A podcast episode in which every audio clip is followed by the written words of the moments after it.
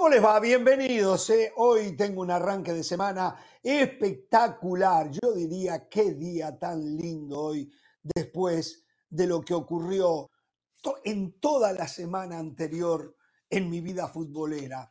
Porque ayer le ganamos a Penadoy, antes le habíamos ganado a Nacional, eh, Danubio llevándose por delante a esos que mal se llaman equipos grandes. eh. Así que se imaginan más lo que pasó con Uruguay, la verdad que la pasé espectacular. Y, a ver, y yo mismo me aplaudo y me regocijo y me felicito, porque por supuesto la banda no lo va a hacer. A la banda le, no le importa realmente eso. Entonces, eh, eh, lo hago yo mismo. ¿eh? Danubio, una maquinita Danubio, señoras y señores, pero hay cosas, hay cosas que preocupan. Por ejemplo, según versiones de prensa creíbles en México, la Federación Mexicana de Fútbol estaría tratando de implementar una ley mordaza a los medios de comunicación. México, ante la difícil misión de dar vuelta un 0-2 contra Honduras, y los catrachos ante la súper difícil misión de sostenerlo. Vamos a estar en el CAR en vivo con César Caballero. Hoy Estados Unidos y Panamá van por confirmar sus presencias en semis de Nations League y también en Copa América 2024. Hablando de Copa América 2024, la Conmebol acaba de dar a conocer que el partido inaugural se jugará en el estadio de Atlanta, Mercedes-Benz. De nada, manden el cheque. Mientras que la final se va a jugar con un intenso calor y una humedad que oscilará los 100% aproximadamente. ¿eh? Eh, mañana, Brasil-Argentina, que vienen de perder en la eliminatoria sudamericana, acaparan los ojos del mundo porque se enfrentan en Brasil. El virus FIFA, mal llamado virus FIFA, yo diría el virus fútbol, sigue destrozando a los jugadores. Todos se señalan, pero nadie hace nada. Damas y caballeros, algunas de las cositas de los ejes temáticos que tendremos en el día de hoy en el programa. Con Pereira, que no sabemos nada de él, sabemos que se fue a Arabia Saudita el jueves de la semana pasada, viajó hacia Arabia Saudita, dijo que esperaba estar hoy de regreso, no solo no está, sino que ni siquiera nos envió un mensaje, por supuesto, no le vamos a, enviar nosotros mensajes a él. Por otro lado, la señora Carolina de las Alas está en otra función, a lo mejor llega a tiempo para acompañarnos en el programa. Ahí vemos a la bandita, al señor del Valle, al señor Pedrosa. Digo bandita porque nos falta por lo menos un integrante más de la banda, ¿no? O sea, hoy la banda está más chiquita, no se lo tomen a mal, no se lo tomen a mal. Eh, del Valle, ¿cómo está usted? ¿Qué hizo este fin de semana donde no jugó el Real Madrid? Sus días vacíos. Primero que todo, primero que todo, Mauricio y yo estamos acostumbrados a jugar en línea de tres, línea de cuatro, línea de cinco. Somos dos tipos polifuncionales. Lo felicito, Jorge, porque finalmente ha tomado la decisión correcta. Había que rejuvenecer este programa. ¿Qué hice el fin de semana? Vi, vi fútbol, vi partidos eliminatorios rumbo a la UEFA, repasé algunos partidos No, no, no me jueves, el diga que se sentó a ver partidos de la UEFA. Pero de verdad, pero no me joda, del Valle. ¿En serio hizo Pero usted eso? no vio, no vio la derrota de ¿Qué Alemania. no? Primera derrota de Julian Nagelsmann como seleccionador de la. Esa es la historia, no el fútbol que se vio, sino la derrota. Esa es la historia. No, pero fue un gran partido, abierto, eh, dos equipos propositivos. Eh, le comentaba, vi partidos de la eliminatoria de la Nations League que no pude ver porque había juxtaposición de partidos, Jorge. Entonces eh, aproveché el fin de semana para ponerme al día. El domingo he seguido el gran consejo que me dio mi amigo Mauricio Pedrosa. Me pagué el paquete de Red Zone de NFL. Impresionante la cobertura que hacen, eh, bien, touchdowns por todas bien. partes. después escucho a Mauricio en los Sports Centers, de a poco estoy haciendo la transición para poder hablar de un deporte que cada día me gusta más. Por cierto, eh, excelente. Jorge ¿Por qué no se dedica él y deja el fútbol? Digo, eh, tackle ball. Se pueden las dos. Se pueden las dos. Se pueden las dos. se pueden las dos, aunque sería una buena manera para evitarlo a usted, Jorge, así que no, no me molesta la transición. Eh, Jorge, Mauricio, indignación, molestia, consternación y rabia en Argentina. El periodismo en Argentina está sumamente molesto porque Messi no ganó el Miss Universo. Según ellos, porque Messi ganó el Mundial de Qatar, tenía que ganar el Miss Universo. Para ellos, la elección de Nicaragua fue errónea. Qué bárbaro. ¿Quién ganó el Miss Universo? ¿Nicaragua? Nicaragua. Nicaragua, sí. y merecidamente, si se me permite un punto de vista. Deben haber cerrado las fábricas en Venezuela y en Colombia, ¿no? Por eso ganaron los nicaragüenses. Ah, no sé. ¿Qué iba a decir? ¿Qué iba a decir? No, no, estaba escuchando, estaba escuchando yo nada más. Digo no, porque sabemos que en Venezuela y en Colombia se acostumbra mucho, le prestan mucha atención a, estos concursos y me dicen que hay fábricas que moldean a las concursantes para que queden hermosísimas este, y, y, por eso ganan tan seguido. Es lo que me dicen a mí. Qué lástima no tenemos a la señora de las alas, ¿no? Yo no, la verdad que yo de eso no sé. Es más, no sabía que había habido un concurso, ni mucho menos que lo había ganado Nicaragua, pero bueno, eh, felicitaciones a, los nicaragüenses. Yo me enteré por el periodismo argentino, estaban muy molestos, por eso me enteré. Sí, sí. Le quedó bien el chiste, la verdad que le quedó bien el chiste. hablando del periodismo argentino, hablando del periodismo, atención, ¿eh? porque, y no vamos a hablar de política acá, ni mucho menos, pero el Javier Milei, el presidente electo de los argentinos, está posicionado en favor de las sociedades anónimas deportivas. Atención con esto, ¿eh?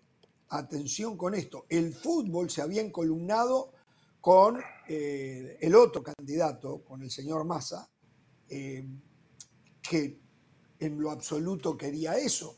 Así que habrá que ver qué puede pasar en el futuro con los equipos en Argentina. Pero bueno, eh, ¿cómo le va Pedrosa? ¿Cómo está usted? Estuvo en Las Vegas el viernes, nos dejó tirados, ¿eh? nos dejó tirados el viernes. ¿eh? De ninguna manera, eh, muy contento otra vez de saludarlos a, los dos y por supuesto pensando en Hernán Pereira y en Caro de las Salas, como siempre cuando no me toca estar con ellos, pero sí, yo tengo que llegar a corregir esa aseveración en mi contra, porque yo ofrecí a cómo se llama Mr. ¿Quién se refiere? ¿El jefe de ESPN? ¿Cómo se le dice? Mr. Smith. Mr. Smith. A Mr. Smith. Yo le ofrecí hacer mi participación de Jorge Ramos y su banda desde el paddock, el espectacular paddock en Las Vegas, pero me dijeron que alguien de la banda no veía correcto que el programa se hiciera con un escenario de automovilismo. Me dijeron, gracias por ofrecer, ¿eh? Gracias por tu disposición, pero alguien de la banda te censuró, te vetó de aparecer en el programa el viernes porque por estar en un escenario de Fórmula 1. después fue una por favor, después fue una experiencia extraordinaria. Los compañeros de ESPN tienen una producción fabulosa cubriendo la, la Fórmula 1. Era mi primer gran premio y fue un gran premio excepcional, fue una gran carrera. Había muchas críticas al principio, no lo vamos a meter, pero simplemente... Checo Pérez entró en el podio, ¿no? Checo Pérez eh, llegó a ser primero durante varias vueltas, me tocó a mí estar en una posición VIP, obviamente. De hecho, este es Muy bien. RVIP, Re VIP, ah. donde estaba yo, Re VIP. Reverendo VIP era usted, era un reverendo VIP. Este, lo, lo, vimos pasar en primer lugar varias vueltas, pero después otra vez iba a ser segundo y en la última curva Charles Leclerc y su Ferrari lo pasaron, pero fue suficiente para amarrar el subcampeonato. Así es que en México celebramos un, subcampeonato. Ah, es un fracasado. Celebramos por lo alto el subcampeonato de otro, otro mexicano exitoso como Sergio el Checo Pérez, primer subcampeón del mundo. Es un fracasado. Los parámetros de esta mesa dicen que en quien entra segundo es un fracasado. Después No, no, no, es- ganar, eso es fracasado mentira, en eso es mentira. Fracasó en Eso es mentira, a ver, intento, no quiere decir. Checo, No, Checo compite en el ah, mismo ah. equipo que Messi. Checo compite en el mismo equipo que Messi. Max, Max Verstappen es, es Messi. O está bien, porque algunos- es Messi. Y Checo es su Ángel Di María, ¿no? Y como Di María también tiene derecho a celebrar por todas las veces que se le da. Pero bueno, la pasé muy bien, amigos. Pero un gusto estar de regreso con ustedes. Bueno, hablando de Messi, después voy con algo todavía de mayor trascendencia. Messi ha puesto 10 de las perdón, 6 de las supuestas Ah, 7 sí, sí, sí, sí. camisetas o playeras que usó en el Mundial de Qatar a subasta. Se va a subastar en Nueva York. Creo que ya arrancó o está por arrancar y va hasta una fecha de diciembre, 14 de diciembre o algo así. Eh, lo recaudado va a ir para la fundación que él tiene en la ciudad de Barcelona y que ahora no me acuerdo el nombre de la fundación, pero la va a donar, va a donar todo el dinero. Yo creo que ahí no debe estar la camiseta de la final. O sea, donó las otras seis camisetas, los otros seis partidos y no la de la final. Y, se calcula que va a sobrepasar eh, los 10 millones de euros eh, la recaudación. Es lo que se ¿Va usted a pujar? ¿Va usted a pujar? Por la playera, Sí, me refiero. Si un día, lo- la única vez, yo pagué por una camiseta Danubio, que ya no tengo que pagar más, y pagué por algunas camisetas de Uruguay. Después, no, ¿Cuánto- cuán- yo no pago. ¿Qué fue, ¿Qué fue lo más caro que pagó por este, algún souvenir o alguna memorabilia? ¿Cuánto fue la mayor cantidad de dinero que tuvo que desembolsar por eso? No, la verdad que no lo sé, pero yo no soy de comprar memorabilia, no sé por... eh, pero seguro que no pasó de, de 20 dólares. Solo tengo una no duda. sé. ¡Ah! Yo en Sudáfrica Tengo una duda, ¿por qué dijo- un por muñeco qué dijo- grandote que lo tengo. ¿Por qué dijo. Mauricio Sí. escuchó ese detalle, por qué Jorge dijo que ya no tiene que pagar más por las camisetas de Danubio? ¿Por qué? Porque, porque soy socio vitalicio y tengo ¿Y? derecho a una praña. Ah, Bien, muy bien. Ah, pero, pero Como José del Valle del Real Madrid. El día que usted llegue a socio del vitalicio del. Real Madrid y le regalen una camiseta, una media camiseta por año, me avisa. Bueno, me avisa. camiseta No, le me queda a avisa. José, es chiquitito, está bien, no pasa nada. Bueno, señores, hay algo, hay algo que preocupa y mucho. Y la verdad que faltan, a mí por lo menos me faltan detalles. Tengo que dejarlo entre signos de interrogación, aunque el medio que hace la denuncia es un medio, me dicen, muy creíble y aquí les pregunto también sí, a sí. ustedes, es, es Proceso, el la revista Proceso en Sí. México, que ha denunciado que hay eh, programada una campaña para eh, desacreditar al periodismo por las críticas que se le puedan hacer a la Federación Mexicana, a la Liga Mexicana, a los clubes y a los jugadores. O sea, una amenaza que no es otra cosa que un intento de mordaza, y hasta en versito me salió. Me duele porque si esto es así, estaría implementado por un colega que hoy está del otro lado del mostrador, No me pero diga. que supo fingir como periodista, y ahora se me va el nombre, ayúdeme. Este, Eh, estamos hablando del que era comentarista de TUDN, correctamente. y luego se fue a las. Chivas. Ah, Que fue a Enrique Chivas. Martínez, ¿no? Enrique Martínez. No, no, no, no, no, no. Martínez sí. El primer nombre no me acuerdo de él. ¿No es Enrique? Eh, eh, perdón, ¿cuál era el nombre? No, ah, bueno. Edgar. Edgar Martínez. Edgar Martínez. mm. De nuevo, quiero creer que hay algún eslabón perdido entre lo que se informa y lo que se programó o se está programando.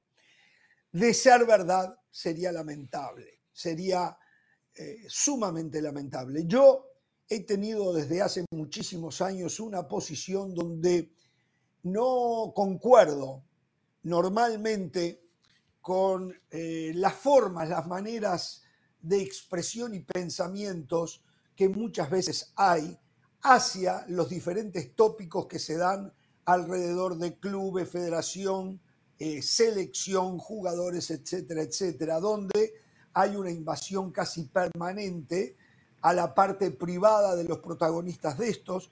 Hay críticas desgarradoras con términos realmente que lastiman para aquellos que se puedan haber equivocado en tomar tal o cual decisión o no equivocarse, tomar decisiones en favores propios en lugar de en favor del fútbol mexicano en este caso. Yo no me encolumno con ese tipo de apelativos, con ese tipo de comunicarle a la gente alguna decisión errónea, pero mucho menos, muchísimo menos me puedo encolumnar con la idea, con la idea de tratar de amordazar a la prensa. Eso no lo voy a hacer jamás, lo voy a defender hasta las últimas consecuencias y ojalá que si es nada más que un plan, ese plan se cambie, se replantee todo eh, y se piense que la libertad de expresión tiene que eh, seguirse sosteniendo, que la democracia de expresar lo que a uno le parece que está equivocado, sí. Lo único que se puede hacer es una campaña para cuidar los términos eh, de la forma de expresarse de algunos comunicadores.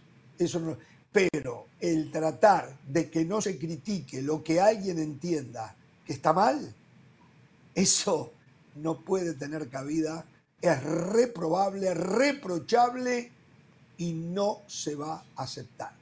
Ojalá que...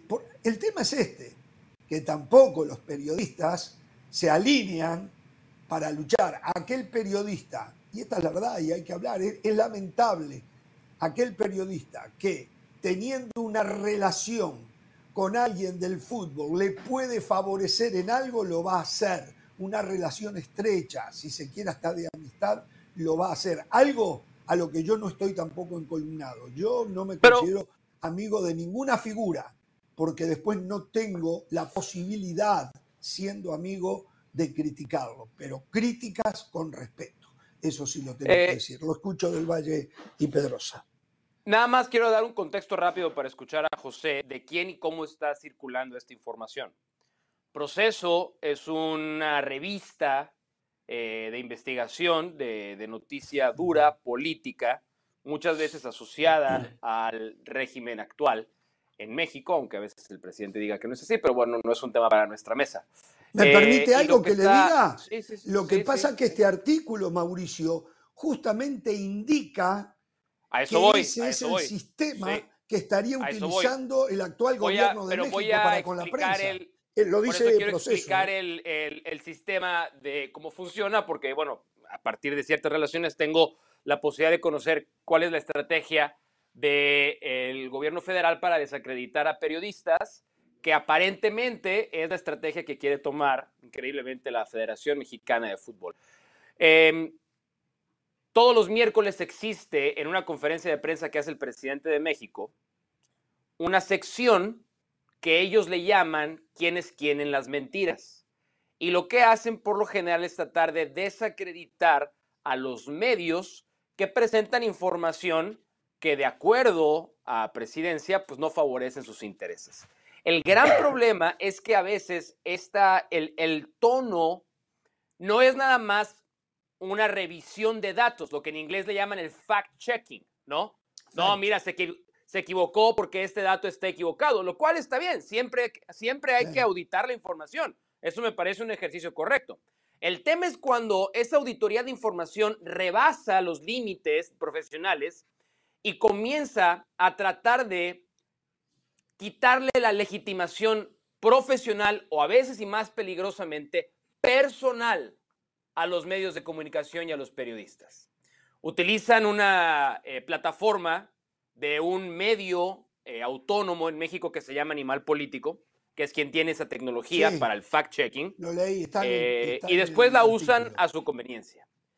Pero acá lo más preocupante de todo para mí son las prioridades de la gente que manda en Federación Mexicana de Fútbol.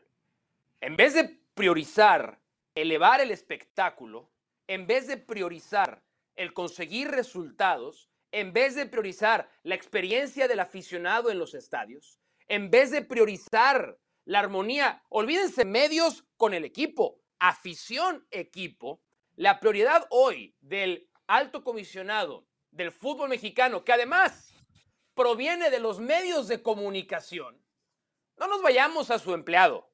El empleado simplemente acata órdenes. El alto comisionado del fútbol mexicano, que proviene de los medios de comunicación, hoy tiene como prioridad primero limpiar la imagen a partir de la desacreditación de los medios de información. Esa parte para mí es la más decepcionante de todas. Tristísimo. Tristísimo que energías, recursos, tiempo de la Federación Mexicana de Fútbol sean empleados para esto, cuando deberían usarse para otras cosas. Eh, sí hubo una reunión, yo lo pude confirmar con un par de clubes, con jefes de departamento de prensa y de comunicación de los clubes de la primera división. Esto es nada más para explicarles cuál es, cuál es la idea. No hay nada en concreto, no hay un plan de acción, no hay todavía nada aprobado incluso. Es solamente quisieron tomar la temperatura de las aguas con los clubes de primera división para ver qué tipo de respuesta podían tener. Eh, y, pero, pero si esto avanza, se les puede salir de control. Y si se les sale de control, van a cruzar una línea bien peligrosa bien peligrosa. Del Valle. Qué feo. Eh, suprimir la libertad de expresión no está bien. Es una acusación eh, muy fuerte. Ojalá y esto no eh, trascienda porque el periodista sin libertad de expresión pues no es nadie, ¿no? Qué afortunados que somos nosotros de vivir en Estados Unidos, qué afortunados que somos nosotros de trabajar para una empresa como ESPN, la cual nos permite expresar de manera libre nuestros puntos de vista. Eh, se puede debatir el concepto, siempre podemos debatir el concepto, lo que no se vale es descalificar cuando no se está de acuerdo eh, con una opinión. Con Mauricio estábamos en Copa Oro, con Hernán, eh, con todo el equipo de ESPN, y después de que México gana la Copa Oro, sacaron un video sumamente revanchista. E, en lugar de unir, en lugar de sumar, se ponen a enfrentar, a destruir. Y como decía Mauricio, la prioridad debería de ser el fútbol, la prioridad de los federativos mexicanos debería de ser, a ver, ¿por qué no generamos mejores futbolistas?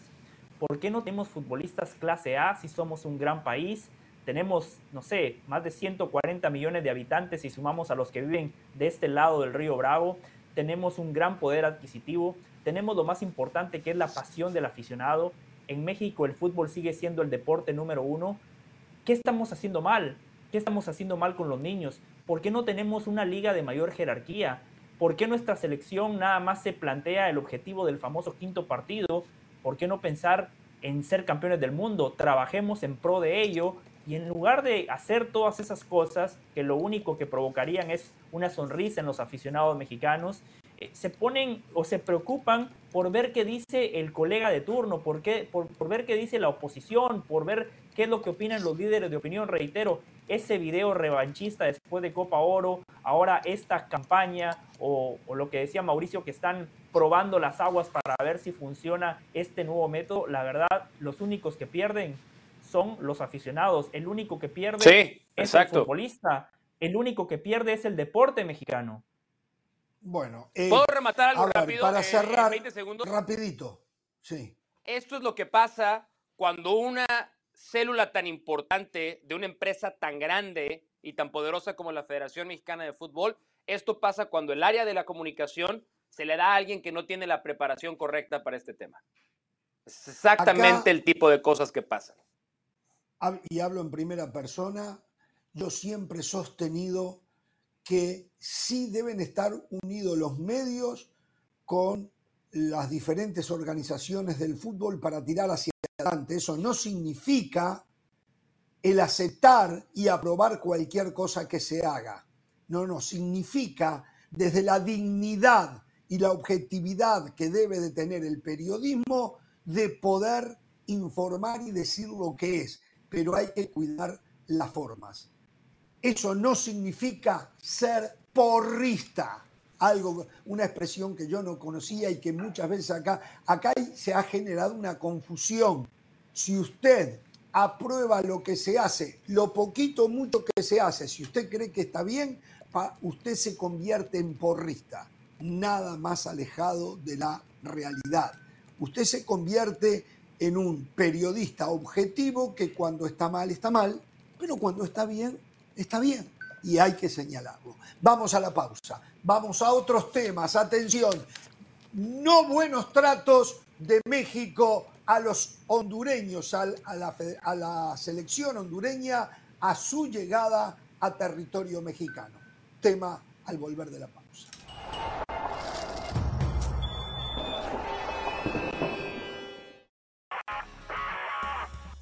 Saludos de Pilar Pérez, esto es SportsCenter ahora. Novak Djokovic sigue poniendo la vara muy alta para la historia del tenis al convertirse ahora en el campeón de las ATP Finals tras derrotar a Yannick Sinner en Turín y arrancar además su semana 400 ostentando el número uno del ranking. A sus 36 años no le sigue impresionando al mundo. Esta temporada, además de llevarse el título de las finals, consiguió tres de los cuatro Grand Slams. Y cuando se le cuestionó qué lo motiva para el 2024, hizo referencia a la posibilidad de conseguir el Golden Slam, lo que supondría adjudicarse los cuatro torneos grandes de la temporada y la medalla de oro en los Juegos Olímpicos. El mediocampista del Barcelona, Gaby, será baja al menos seis semanas luego de sufrir una rotura completa del ligamento anterior derecho durante el partido que la selección española disputó frente a Georgia. El internacional español será operado en los próximos días y se espera que pueda volver a la acción a finales del mes de mayo. Esta situación tiene muy molesto al Barcelona, pues consideran que dicho partido era intrascendente, pues la Roja ya estaba clasificada para la Eurocopa. Los 49ers de San Francisco vencieron a los Tampa Bay Buccaneers 27 a 14 con un Brock Purdy perfecto. El mariscal de campo de los californianos se convirtió en el primero en la historia de su franquicia en conseguir un rating perfecto de 158.3 al finalizar el partido con 21 pases completos de 25 lanzados para 333 yardas y 3 touchdowns. Con esos números, Purdy emuló lo hecho por Joe Montana en 1989, pero con números distintos. Hoy por la actividad de Monday Night Football no se pueden perder a los Kansas City Chiefs enfrentándose a las Águilas de Filadelfia, reedición del Super Bowl pasado a las 8 pm del Este, 5 pm del Pacífico por ESPN Deportes. Esto fue SportsCenter ahora.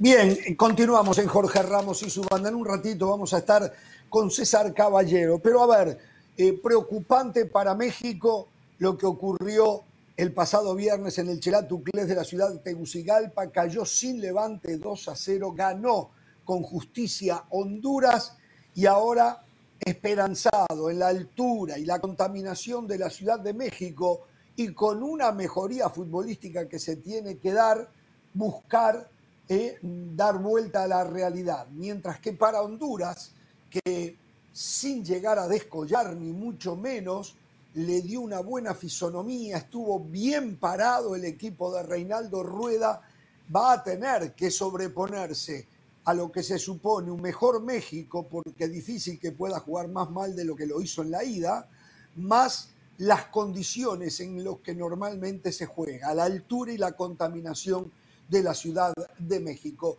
Un partido difícil para ambos lados, pronostico de escasa calidad futbolística por las urgencias de un lado y las necesidades del otro.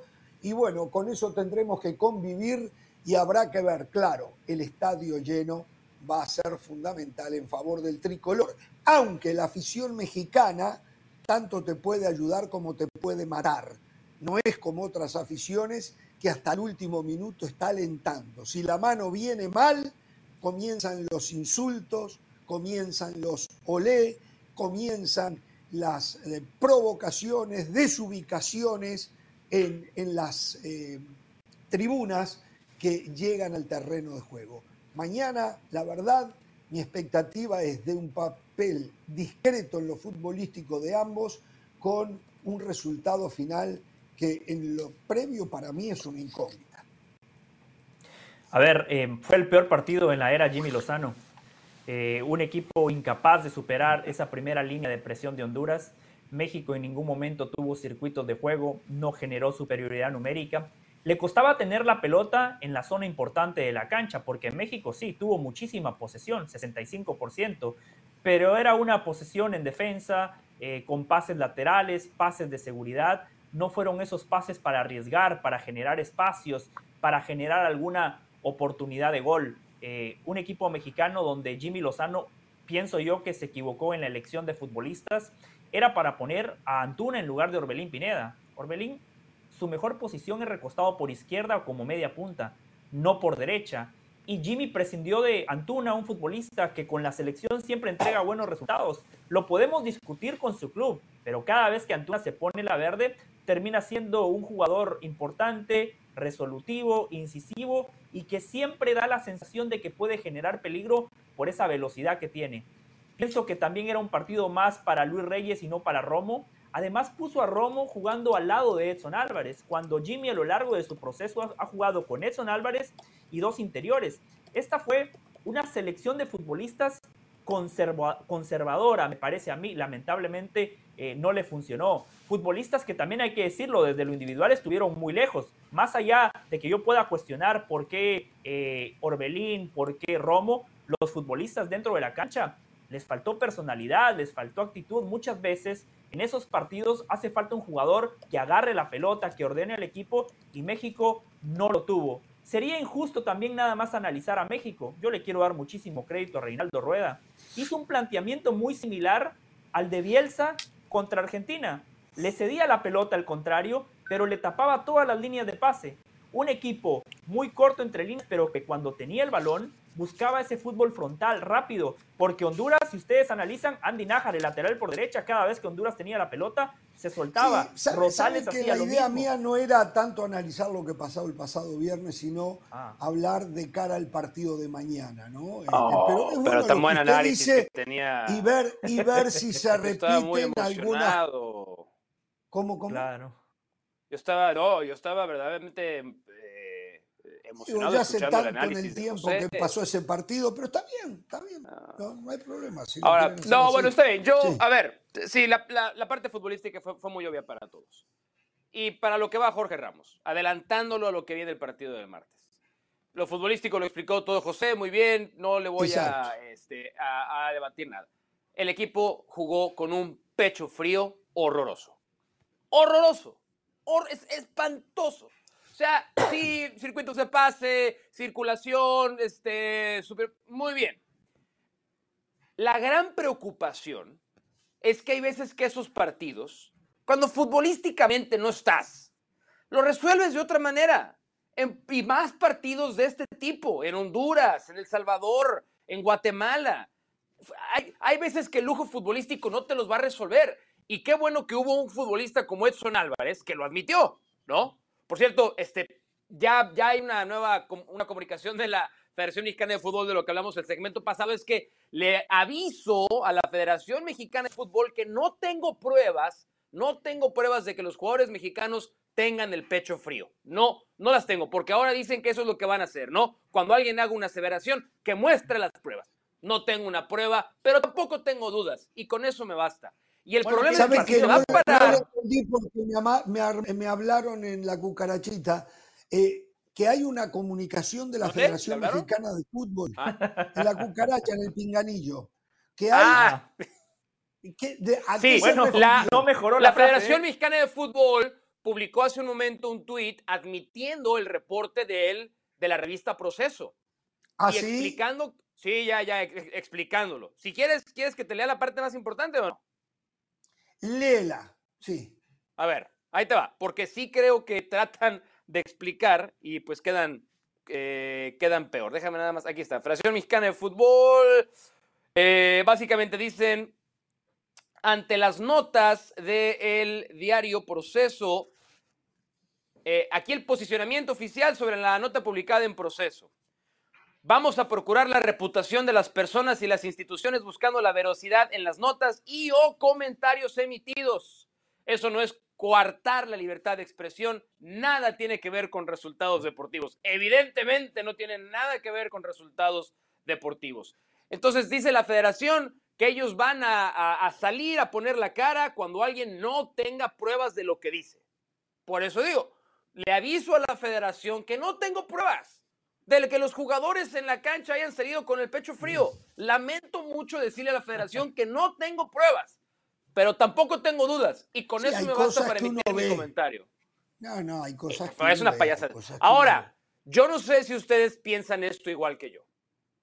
Todos creo que celebramos la designación final del Jimmy, o entendimos, no celebramos, entendimos la designación final de Jimmy Lozano como técnico de la selección mexicana de fútbol. Y si algo a lo mejor nos ponía a dudar, era que con equipos sin límite de edad, o sea, cuando dirigió al Necaxa, por ejemplo, le fue muy mal. Cuando dirigió a Gallos, tampoco le fue bien. Y con la selección encontró un equipo medio arrebatadón por lo que pasó con Diego Coca y lo sacó adelante. El partido se le fue de las manos al Jimmy Lozano. Y me preocupa que la vuelta en la cancha del Azteca eh. Se le vaya a ir también de las manos a Jimmy ¿eh? Lozano con ciertas decisiones. Tenemos que ir al CAR con César Caballero, hacemos la pausa y volvemos para terminar de analizar o cómo vemos nosotros lo que pueda pasar el, el día de mañana frente a Honduras en el Azteca. Volvemos.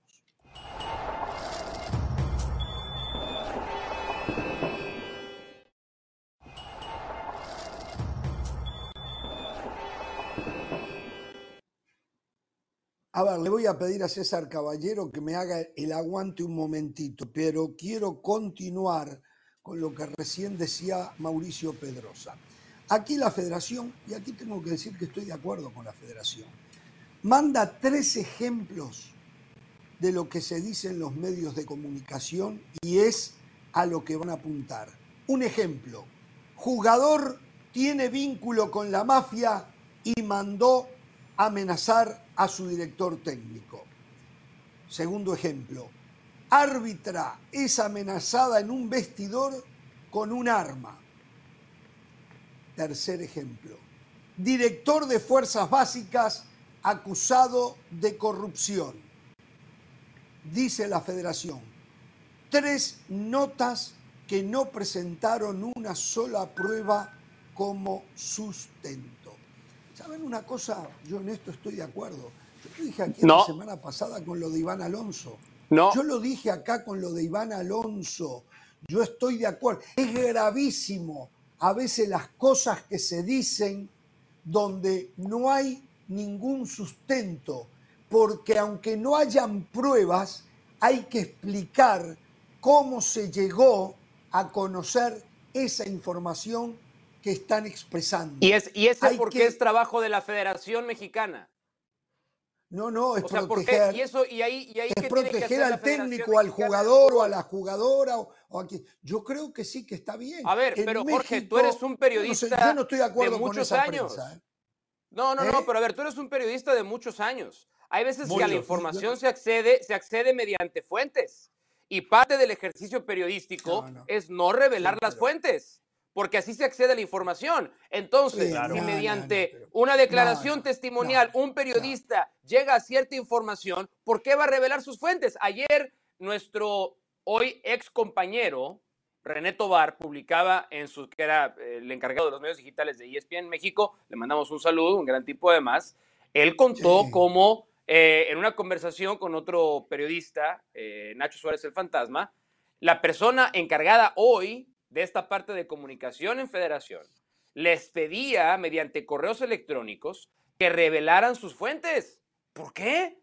¿Por qué lo van a hacer? No, no, no, es trabajo de la federación, Jorge. No, no, no, no, eso está bien. pero la federación no puede después que pase César Caballero, el trabajo la seguimos. Si quiere ahora después que pase César Caballero, la bien, seguimos. Me parece muy bien. Las fuentes no se revelan. Ahí estamos de acuerdo. Yo lo que digo es que no se puede invadir la privacidad de otro ser humano sin tener algo que respalde la terrible acusación que se le pueda hacer, o que es narco, o que es ladrón, o que es esto, o que es lo otro. Primero, porque el daño, el daño que se le hace no solo a ese individuo que es terrible, sino a su entorno, a su entorno familiar, es que demanden que demanden. No, que demanden. que demanden, esto es trabajo de la federación. no, Jorge hay gente que trabajo en la Federación Mexicana de Fútbol. Que, tenga un abogado, no, no. vamos a volver al fútbol, pero les doy la oportunidad, ¿eh? al volver después de César Caballero. Tenemos que ir al Estadio Azteca. Yo había dicho que iba a estar en el CAR, pero está en el Azteca el señor César Caballero. La bienvenida y el por qué en el Azteca, si el partido es mañana. A lo mejor te pasaron mal el dato, César. Es mañana, no es hoy.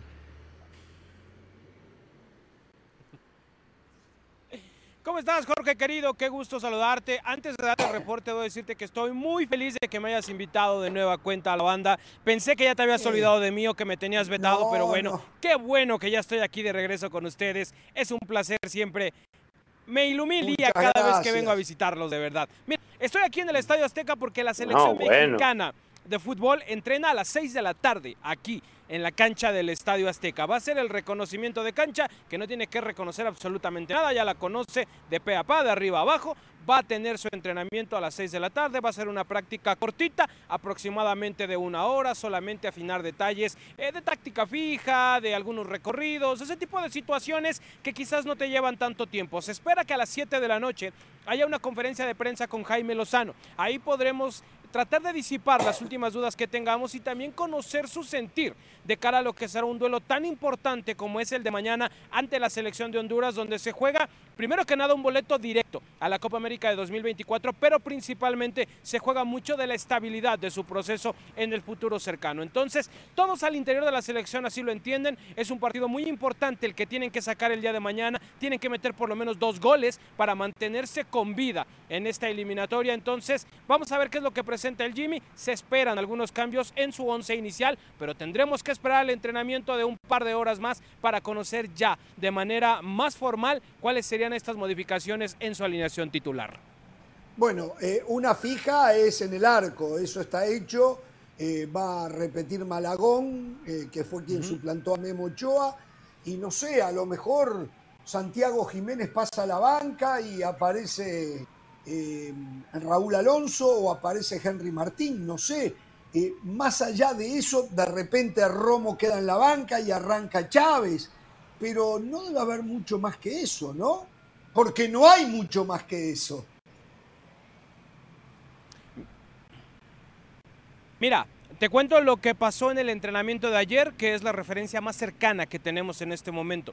Sí, Luis Malagón trabajó como titular, el guardameta de la América parece que es el que se perfila para estar de inicio mañana por la noche en el Coloso de Santa Úrsula. Es un tipo que llega a este encuentro con las credenciales de ser el arquero menos goleado de la Liga MX en el Apertura 2023, que prácticamente jugaría en casa, que conoce perfectamente este estadio y que todo eso al final de cuentas pues ayuda a un cancerbero. Entonces, en este momento el que se perfila para ir como titular es Luis Malagón, subrayo todo esto que te voy a comentar es a la espera de lo que suceda en el entrenamiento de esta tarde-noche. Hay otros elementos que ayer trabajaron un rato como titulares. Uno, Julián Araujo por la lateral derecha estuvo trabajando en el sitio de Jorge Sánchez. Dos, Luis Chávez, lo decías bien, estuvo también en el medio campo trabajando un poco como titular. Vamos a ver si ahí lo mantiene. Uriel Antuna también fue parte de esos hombres que podrían ser modificación de cara a lo que será el partido de vuelta. Y en el tema de delantera, probó con los tres, con Santi, con Raúl y con Henry Martínez por ratos. Entonces, solo Jimmy Lozano sabe en este momento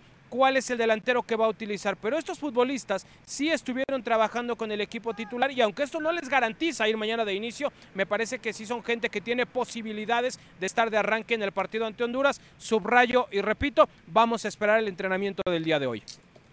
Eh, tenemos al señor José del Valle, al señor Mauricio Pedrosa, pero antes una pregunta, tomándole el pulso a la afición.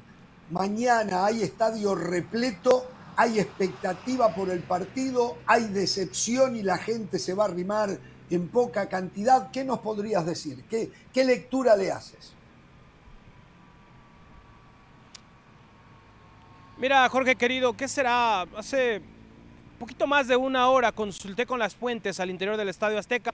Me decían que todavía hay boletos disponibles. Se ha vendido aproximadamente arriba de la mitad del boletaje disponible para este encuentro entre México y Honduras. Ya sabemos también que eso no es garantía de que se presente la entrada eh, que se vende en los boletos, porque muchos de esos tickets van a dar a manos de la reventa. Muchas veces se quedan, muchas veces sí se utilizan todos, pero en este momento la venta de boletos va por encima de la mitad del inmueble. En este momento estoy aquí en el estadio.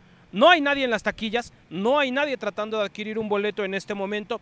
Te puedo decir que la afición mexicana eh, sí confía en esta selección, pero fue un golpe duro lo que vivió el viernes pasado después de ver la manera en que el conjunto azteca eh, prácticamente ni metió las manos ante una selección hondureña que venía dubitativa, que venía con turbulencias y le pasó por encima al conjunto mexicano. Seguramente eso va a afectar, va a minar en el ánimo del aficionado mexicano.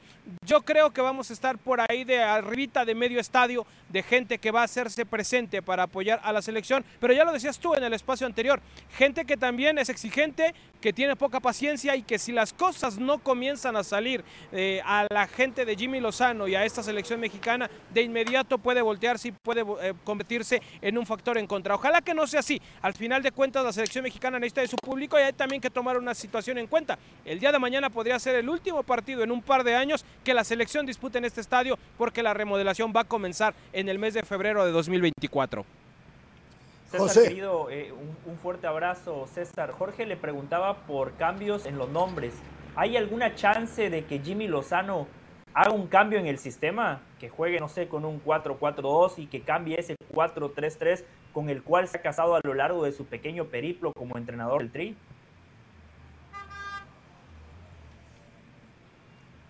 ¿Cómo estás, querido José? Qué gusto saludarte, hermano. Mira, yo lo veo complicado que pueda cambiar ese 4-3-3 que ha utilizado Jimmy no solamente en su etapa en selección, sino que desde que es técnico, desde que comenzó en las básicas de Gallos, su paso por primera división de Gallos, Necaxa, la selección preolímpica, la selección olímpica, siempre ha jugado con ese 4-3-3. Lleva realmente toda su vida como entrenador utilizando ese sistema de juego.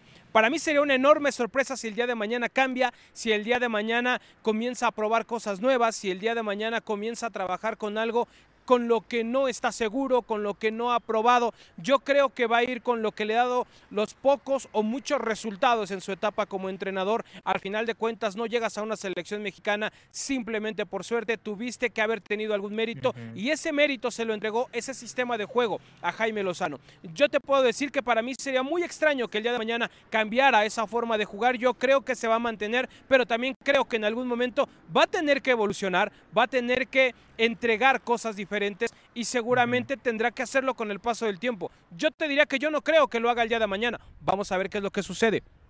¿Puedo hacerle una pregunta más a César? Eh, adelante, adelante, José. Sí. Gracias. Eh, César, em, Reinaldo Rueda, por favor. El técnico de Honduras se quejó de que no hay fair play, de que no lo recibieron de buena manera. Eh, ¿Ha habido alguna respuesta oficial de la Federación Mexicana de Fútbol? Es una acusación muy fuerte, César. Los están acusando de tramposos.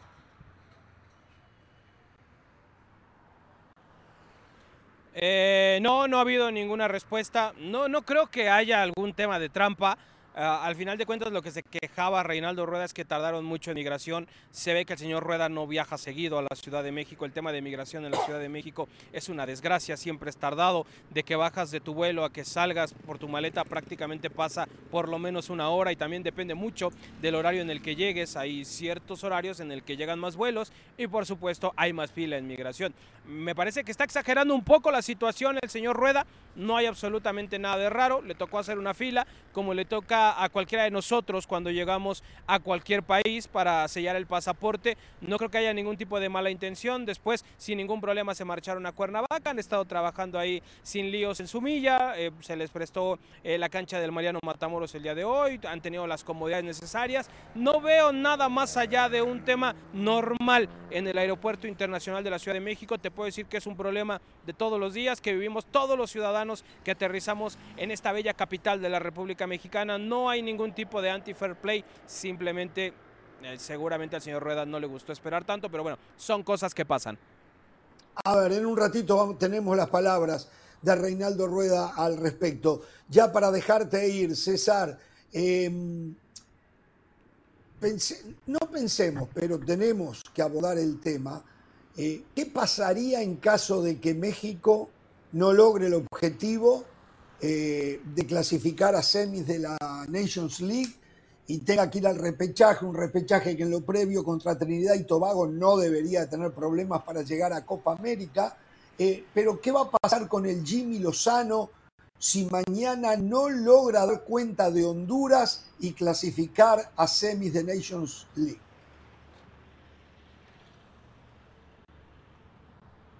Mira, por supuesto que va a ser un desencanto tanto para jugadores, técnico, directiva, aficionados, por supuesto que va a ser un duro golpe porque no estamos acostumbrados a ser sometidos de tal manera en la CONCACAF. Va a ser un golpe que duela mucho, va a ser un golpe que genere molestia, que genere polémica, por supuesto. Habrá quien diga eh, que hay que remover al Jimmy, habrá quien diga que hay que mantener paciencia en el proceso. Yo creo que va a depender mucho de las formas, querido Jorge.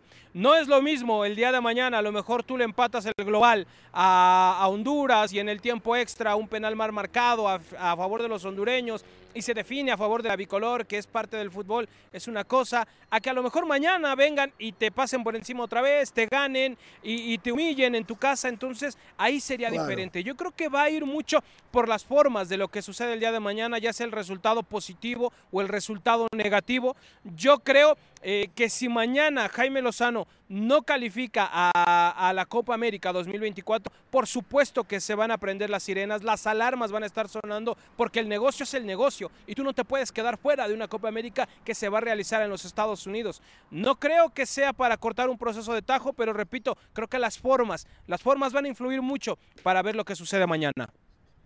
Un abrazo, César, completísimo el informe y seguramente en los diferentes programas de ESPN eh, va a haber información de lo que pase en la práctica de esta tarde y la conferencia de prensa que vaya a ver. ¿Quién va a hablar? ¿El Jimmy Lozano o algunos futbolistas? ¿Tienes, ¿tienes nombres?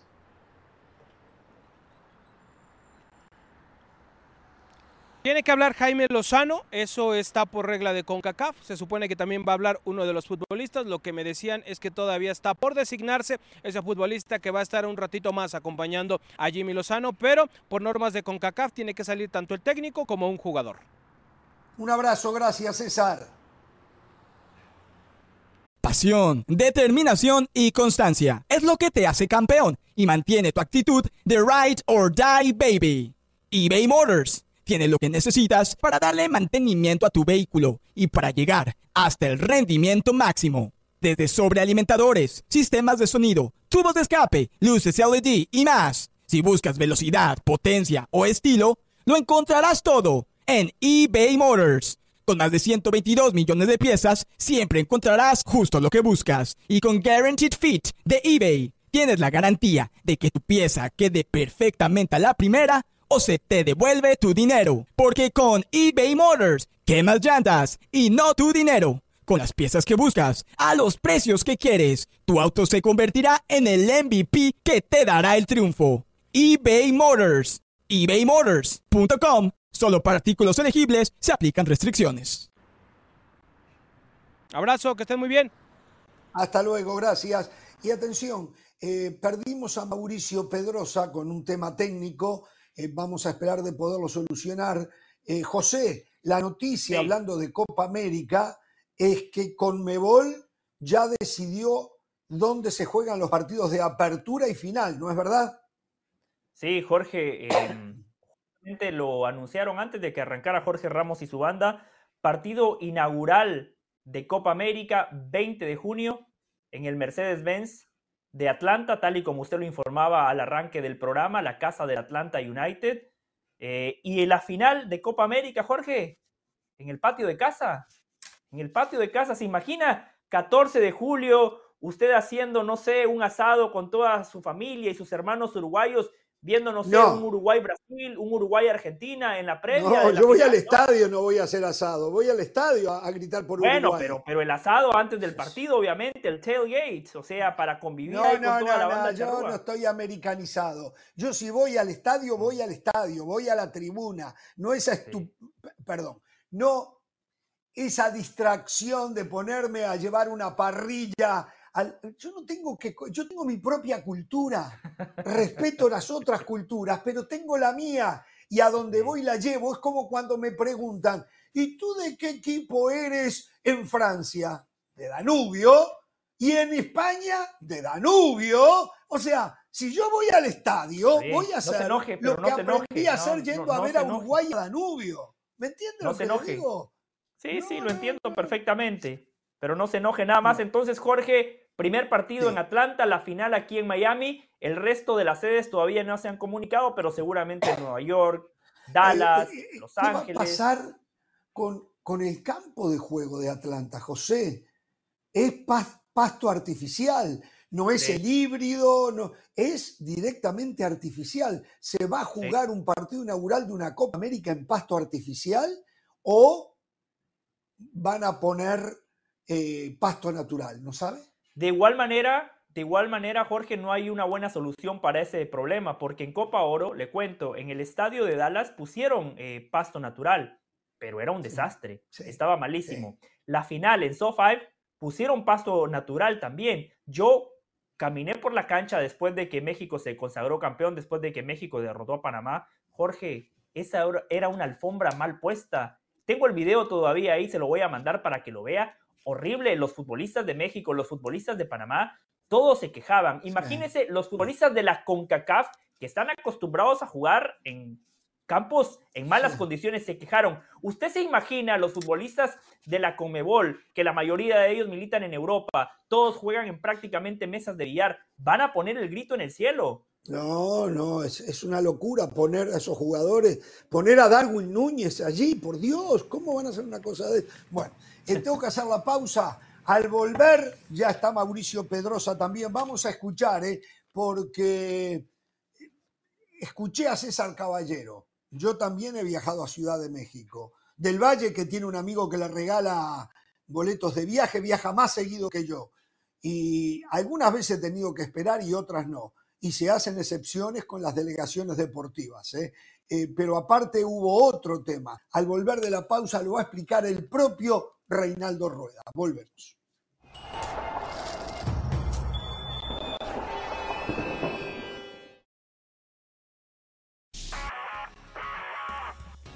Saludos de Pilar Pérez, esto es Sports Center ahora.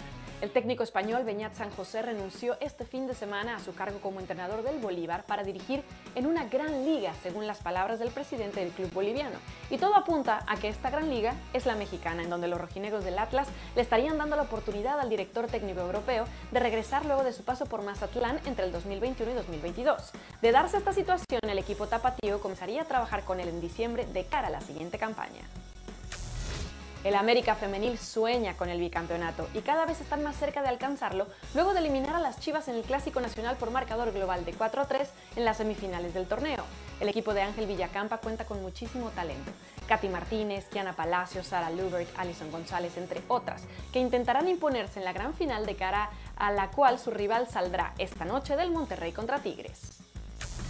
Con un marcador muy cerrado 21 a 20, los Broncos de Denver vencieron a los Vikingos de Minnesota gracias a una atrapada de anotación de 15 yardas de Cortland Sutton, quien tuvo además que brincar al cornerback Blackmon para conseguirlo con 1-0-3 por jugarse. Así el equipo de Colorado terminó con la racha de 5 victorias consecutivas de los Vikingos, la más larga de esta temporada. Así que hoy por actividad de Monday Night Football no se puede perder a los Kansas City Chiefs enfrentándose a las Águilas de Filadelfia en punto de las 8 pm del Este, 5 del Pacífico por ESPN Deportes, reedición del Super Bowl pasado. Esto fue SportsCenter ahora.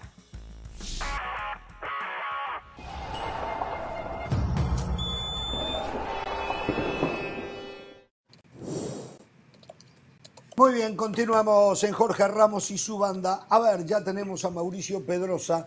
Vamos, vamos a escuchar. Tuve que ir al baño, perdón. Rueda.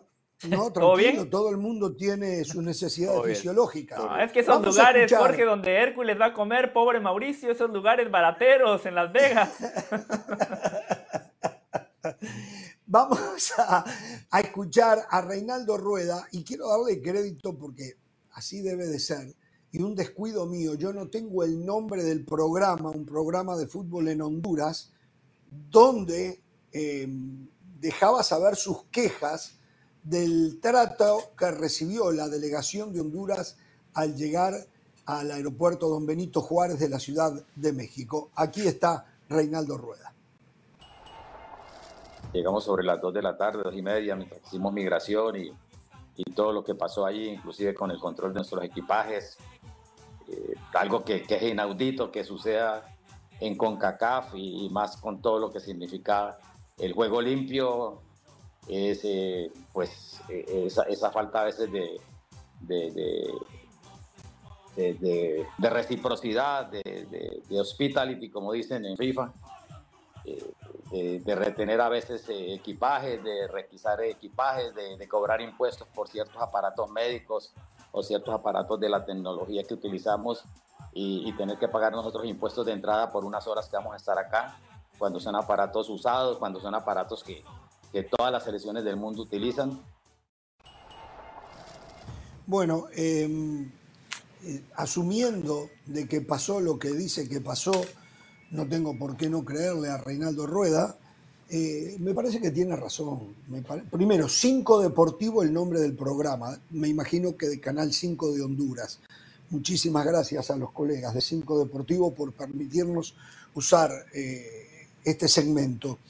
Eh, y después sí, y después sí, y, más allá de las demoras que hay para los de a pie, como puedo ser yo, una delegación deportiva hay que hacer una excepción suponiendo que también que sí Honduras le brindó las comodidades a la selección mexicana cuando llegó a Tegucigalpa. No lo sé, quiero creer que sí.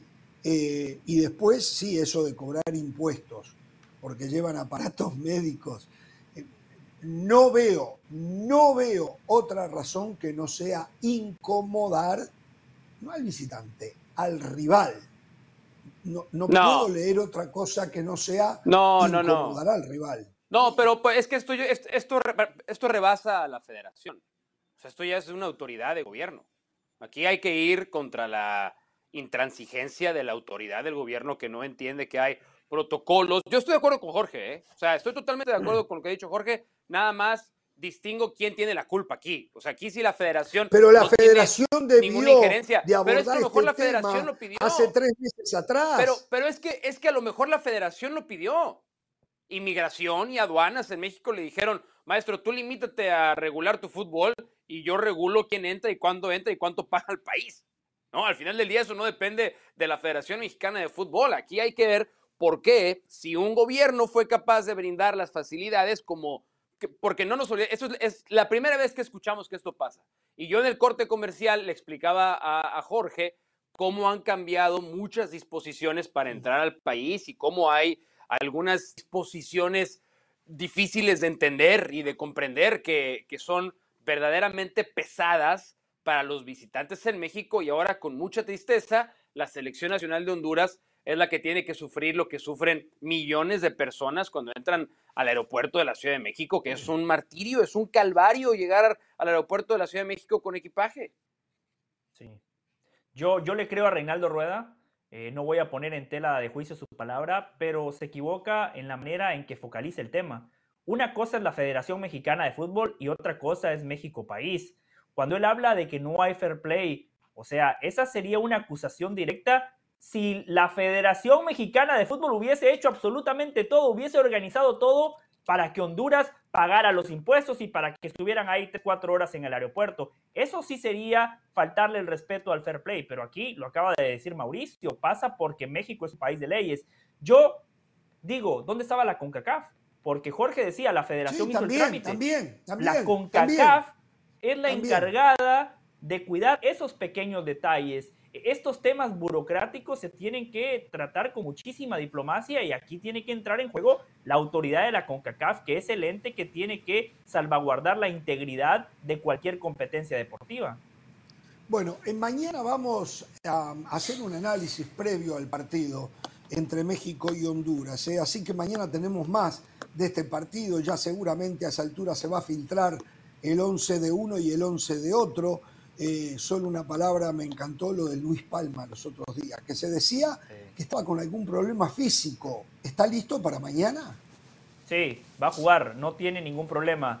Eh, Vega también tuvo un golpe en el hombro, eh, pero ya lo revisaron, no hay ningún problema. Vega y Palma, los dos están en óptimas condiciones. Y, qué jugador, Palma. Eh, la semana pasada estuvo aquí la Barbie Vázquez en Jorge Ramos y su banda. Y Carolina de las Alas le preguntó, profe, ¿por qué no llevó a Palma la Copa Oro? Y la Barbie explicó que él se había negado a ir a una convocatoria. Entonces la Barbie Vázquez lo quiso educar, mandarle un mensaje. Ningún futbolista está por encima de la federación, ningún futbolista está por encima de la selección, lo cual es cierto. Pero después el fútbol es tan injusto que Diego Lavarri Vázquez hizo lo correcto, hizo lo correcto, porque el compromiso tiene que estar por encima de todo. Pero ¿qué pasa? Prescindió de su mejor futbolista, Honduras es eliminado en la fase de grupos de Copa Oro. Hoy la Barry Vázquez es desempleado. Llega a Rueda con Boca Palma y encima la rompe contra México, el gigante de la El pase que increíble. Y solo como información, Jorge Mauricio, Honduras no va a hacer reconocimiento de cancha. Van a seguir en Cuernavaca para mitigar los efectos de la altura. Recién mañana se van a trasladar a Ciudad de México para ya irse directamente al Coloso de Santa Úrsula. Perfecto. Bueno, a ver, quedó pendiente, no me olvidé lo que habíamos hablado antes. Yo ya di mi punto de vista en el tema periodístico y esta supuesta campaña que va a empezar a hacer la Federación Mexicana de Fútbol a través del señor Edgar Martínez en contra de los medios de comunicación que hagan señalamientos sin tener sostén de los mismos. Y fueron muy claros, yo ya los leí. Eh, eh, insisto, me parece que a mí me gusta poner la cabeza en la almohada en la noche y dormir tranquilo y no haber perjudicado a nadie. ¿eh? entonces, yo soy muy cuidadoso. Es, aparte, es el tipo de periodismo con el que yo crecí. Pero hay otros que piensan diferente. Ya Mauricio dijo lo que piensa, lo escucho del Valle. Yo, yo estoy con Mauricio, Jorge, y le voy a recordar algo que le pasó a usted. ¿Se acuerda en el Mundial 2014 cuando usted dijo algo de Ecuador y que lo querían demandar por una información que usted compartió aquí en Jorge Ramos, su banda? Yo le creo a usted y a sus fuentes. Usted no tenía por qué decirle al país, aquí están las pruebas. No, no, no. Usted como periodista que se ha ganado un espacio, usted que tiene un nombre y una reputación que lo avala, usted viene aquí frente a las cámaras de ESPN, frente a los micrófonos de ESPN y usted cuenta la información que tiene. Recuerda cuando yo dije lo de los premios en Honduras y Maynor Figueroa se molestó conmigo y también me dijo que me iba a llevar a los, a los juzgados. Yo tenía todas las pruebas, Jorge. Cuando eh, un periodista tiene información, no tiene ningún, ninguna necesidad de divulgar las fuentes. Eso atenta contra la propia profesión, contra el periodismo. El derecho al anonimato está protegido en la libertad de expresión. Después, quizá los ejemplos que pone la federación se van al extremo. Hay un abuso. Claro, por eso los ejemplos que pone la federación se van al extremo. Hay un abuso, como dice usted, pero no estemos en los polos. La vida está lleno de, llena de matices. La vida no es ni blanco ni, gris, ni, ni, negro. La vida está llena de grises. Entonces, aquí hay que proteger la libertad de expresión. Obviamente que nosotros como periodistas ah, también vamos a estar en contra de aquellos que inventan, de aquellos que difaman y denigran claro, simple y sencillamente por hacerlo. Claro, claro, claro. Pero es que está pasando muy a menudo. Está pasando muy a menudo cosas que quedan inconclusas. Pero ¿quién claro, es a lo mejor quedan inconclusas porque quien tienen que llegar al fondo no llega y no es la prensa la que tiene que llegar al fondo. Pero ¿quién convirtió a la federación? No voy a ponerles nombres y apellidos porque al final del día el nombre y apellido a mí me da igual. Es la imagen de la Federación Mexicana de Fútbol. ¿Quién convirtió a la Federación Mexicana de Fútbol en la fiscalizadora de los medios de comunicación? ¿Quién? No, no, es una vergüenza. ¿Dónde, ¿dónde, ¿Dónde es parte, dónde es en su catálogo de funciones una de sus atribuciones fiscalizar a los medios. ¿Dónde? No, eso, no le corresponde a ellos. Totalmente en contra yo de que nos vengan a fiscalizar ellos. Yo estoy es que eso es lo que quieren hacer. Es que eso es exactamente porque a ver, acá no puede ser. Acá no hay, acá no hay ley mordaza. ¿A qué se refiere? No hay, no hay ley mordaza. Haga lo que haga la Federación. Yo voy a decir, yo voy a seguir diciendo lo que yo creo y de las cosas que uno pienso, dos sé y sé porque tengo pruebas Jorge Ramos y su banda hará lo mismo, ESPN Deportes hace lo mismo, ESPN a nivel global hace lo mismo. La federación no nos va a coartar ninguna libertad de expresión. Lo que quiere hacer la federación es, vía sus medios de comunicación, sus redes sociales, sus conferencias de prensa, salir a auditar la información que comparten los medios. ¿Quién diablos los convirtió a ellos en los paladines de la información? Esta es una Federación Mexicana de Fútbol. Eso quiere decir FMF. FMF no quiere decir Federación Mexicana de Fiscalizar a los Medios de Comunicación. Están pervirtiendo completamente su... Están, y te digo algo que es peor para mí. Están perdiendo su tiempo.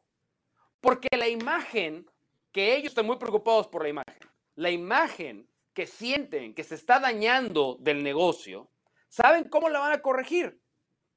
Ganen. Ganen partidos. Ah, no, claro, seguro. Mejoren. El triunfo. Vayan a competir. Bueno, el... Ganen. Ver, ¿Quieren ver, un mensaje positivo? A hay acusaciones Ganen. No vayan a perder de contra Honduras. Ganen. Que aunque se gane no se debería de soslayar.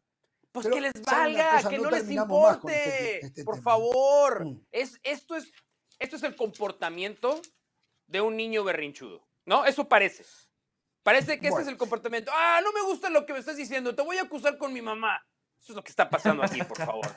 Vamos a la pausa. Al volver nos metemos en eliminatoria sudamericana. Hay un Chillones. tema que ya viene, se arrastra de hace mucho tiempo y nadie hace nada. ¿eh? Las, las, lesiones de los jugadores.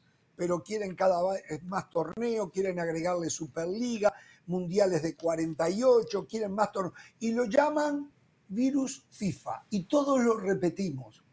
Esto no es un virus FIFA. Esto es un virus del fútbol.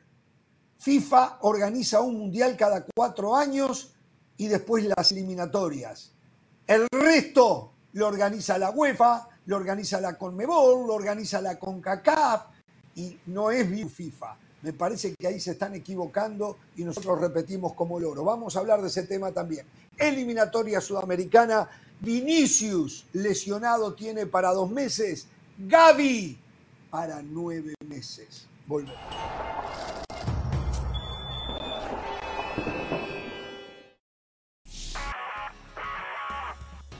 De Pilar Pérez, esto es SportsCenter ahora. Los Cleveland Browns han contratado a Joe Flacco, mariscal de campo campeón de un Super Bowl para su equipo de prácticas y todo parece indicar que ascenderá rápidamente a la lista activa, pues buscan agregar a un tercer coreback luego de la baja por el resto de la temporada de Deshaun Watson por lesión. Junto a Flacco también contarán con el novato Dorian Thompson Robinson, quien el domingo jugó como titular en la victoria frente a los Steelers, y con PJ Walker. Hoy se define el segundo equipo finalista de la Liga MX femenil entre Tigres y Monterrey. Tras el empate a cero en la ida del Clásico Regio, las Amazonas, que terminaron superlíderes del torneo, prácticamente solo necesitan un empate para asegurar su lugar en la final contra las Águilas del América. Sin embargo, el equipo de Monterrey sabe que una eliminación en esta instancia dejaría un sabor agridulce en lo que será la despedida de Eve Espejo como su directora técnica. Vaya choque de Monday Night Football que tenemos este día, una reedición del Super Bowl pasado con las Águilas de Filadelfia visitando a los Kansas City Chiefs, dos de las mejores ofensivas de la liga, lideradas por Jalen Hurts y Patrick Mahomes respectivamente. Un choque que además eh, volverá a poner cara a cara a los hermanos Kelsey que están últimamente muy de moda. Y tiene también una encomienda especial para el mismo Andy Reid, pues si logra sumar una victoria más con el equipo de Kansas, se convertirá en el entrenador en jefe con más victorias en la franquicia, superando a Hank Stram. Así que no se pueden perder a los Kansas City Chiefs enfrentándose a las Águilas de Filadelfia a través de ESPN Deportes en punto de las 8 pm tiempo del Este, 5 pm del Pacífico. Esto fue SportsCenter ahora.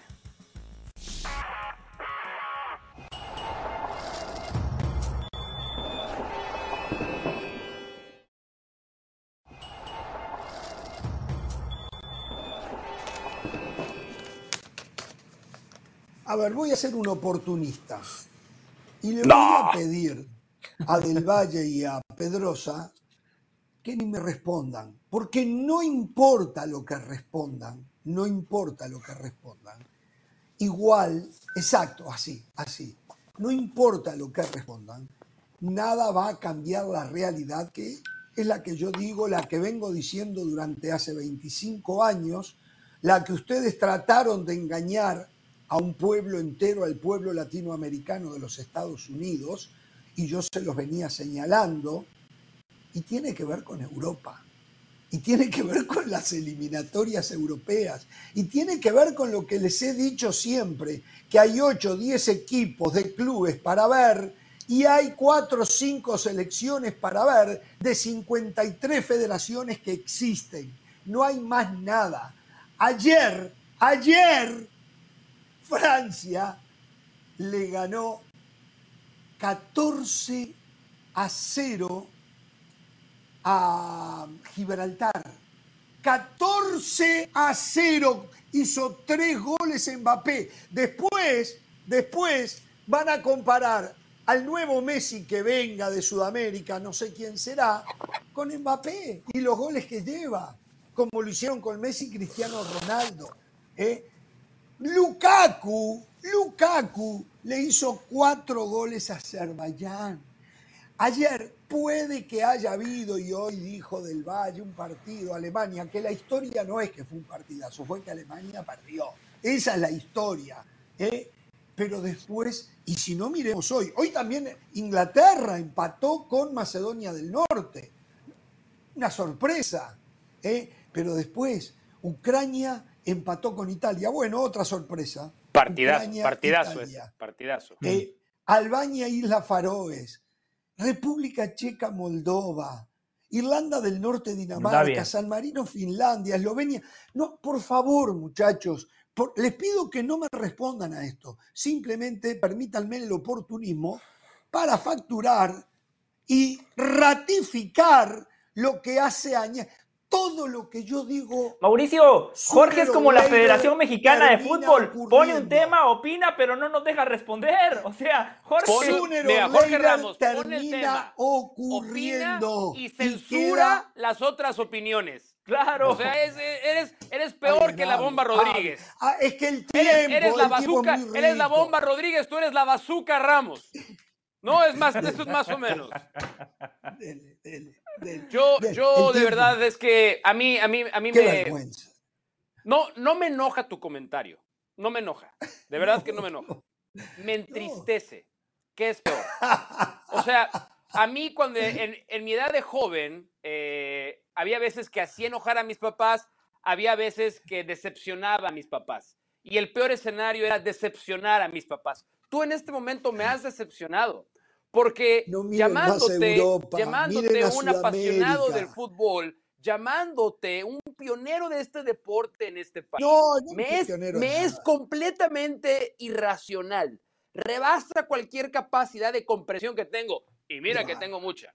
Que no puedas compartir con la gente que este tipo de escenarios se dan por una estricta situación geográfica pero porque cuando juegan, por lo que sea. Cuando juegan, no, es cuando juegan, acepto. Hey, cuando juegan Francia, cuando juegan Francia contra España, ahí chitón, ¿no? Cuando juegan Alemania contra Inglaterra, ahí chitón, ¿verdad? cuando juegan, cuando, no, no, no, no, no, no, y cuando juegan Francia, Portugal, no te veo diciendo eso. Cuando juegan Países Bajos con España, ah, ah, ah, nosotros también nos tenemos que chutar un Bolivia-Paraguay. O sea, ¿por qué no dices nada cuando juegan Bolivia-Paraguay?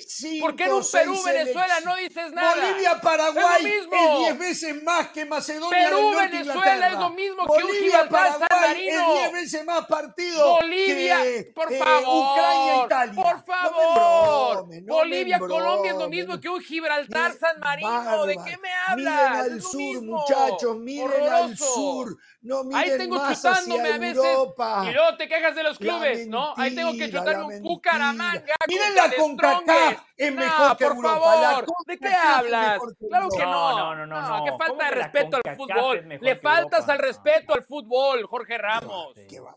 Eh, Jorge está agrandado, Jorge está agrandado porque el Dibu Martínez lo salvó en el Mundial de Qatar, de lo contrario 2006, 2010, 2014, 2018 durante cuatro mundiales, Europa los ganó todos. Y claro, como el Diego Martínez apareció en la tanda de penales contra Países Bajos y contra, y contra, y contra eh, Francia, hay cinco selecciones, hay cinco selecciones que sí. Perfecto. Son esas las cinco, no hay más. De 53 hay cinco, no hay más nada. No llegan ni al 10%, hermano. Perfecto. No llegan ni al 10%.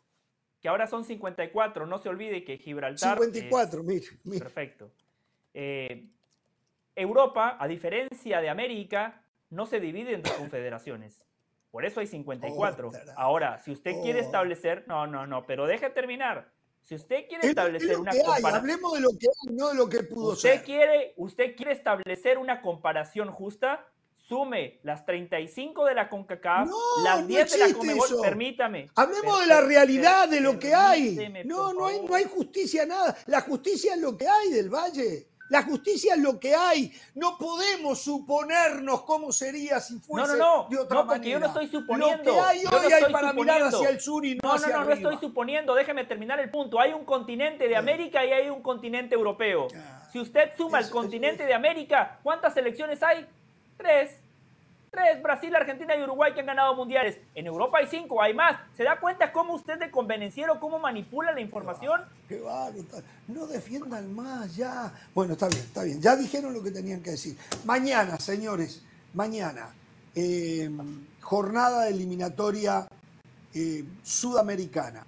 Eh, y tenemos que hablar del primer partido del día de mañana, que va a ser el Paraguay-Colombia.